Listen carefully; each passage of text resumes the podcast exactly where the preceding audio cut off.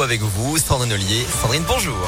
Bonjour Antonin, bonjour à tous. À la une, à Lyon, attention, le métro A ne circule plus en ce moment et ce au moins jusqu'à 8 heures. C'est à cause d'une panne électrique. Des bus relais euh, sont mis en place entre les stations euh, de Charpennes et de euh, Volassois. Ce drame sur la 43, une femme de 22 ans a été mortellement fauchée hier soir par un camion alors qu'elle circulait à pied sur les voies un peu avant la barrière de péage de Saint-Quentin-Falavier dans le Nord-Isère. Sa voiture a été retrouvée sur la bande d'arrêt d'urgence. On ignore encore s'il s'agit d'un accident ou d'un acte désespéré. Les gendarmes lancent un appel à témoins à tous ceux qui circulaient dans le secteur hier aux alentours de 19h20. Une frayeur dans le 8e arrondissement de Lyon. D'après Lyon Mag, les habitants d'un immeuble du quartier des États-Unis ont été réveillés par un coup de feu tiré dans la porte d'un appartement. Le projectile a terminé dans un canapé sans faire de blessés, heureusement. Ça s'est passé dans la nuit de mardi à mercredi. Il pourrait s'agir d'un acte d'intimidation visant le fils de la locataire. Une enquête est ouverte. Deux supporters de l'OL placés en garde à vue. Ils sont suspectés d'avoir participé aux affrontements du 17 décembre dernier au stade de Lors des 32e de finale de la Coupe de France. L'un est âgé de 21 ans, l'autre 29 ans. Il y en a un qui est originaire de Mâcon en Saône-et-Loire et l'autre de Saint-Genis-Laval.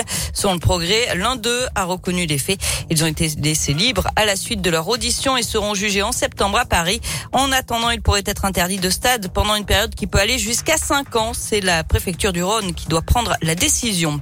Olivier Véran optimiste, le pire de l'épidémie de Covid est derrière nous. Le ministre de la Santé était sur BFM TV hier soir.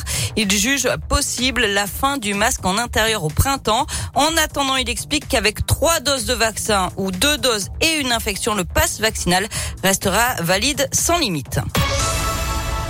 On passe au sport avec du foot et une recrue pour l'avenir. C'est l'une des deux arrivées côté euh, joueur à l'Olympique lyonnais avec euh, Tanguy Ndombele. Euh, Romain Fèvre a été présenté à la presse hier.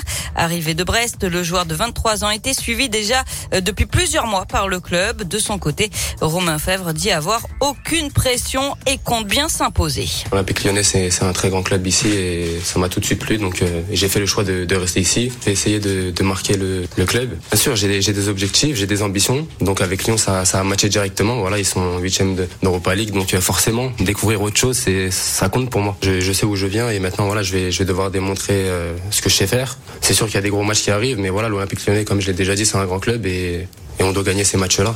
Romain Fèvre pourrait faire ses débuts euh, dès samedi puisqu'il est apte à affronter son ancien club où il avait signé son premier contrat professionnel. Il s'agit de Monaco. Ce sera pour le compte de la 23e journée de Ligue 1. Euh, du basket avec ce coup dur pour l'Asvel. Eli Okobo sera absent pendant près de six semaines suite à des douleurs ressenties euh, ces dernières semaines. Le meneur de jeu Villeurbanais doit se faire opérer d'un kyste à l'épaule droite. On lui souhaite bien sûr un bon rétablissement. C'est vrai que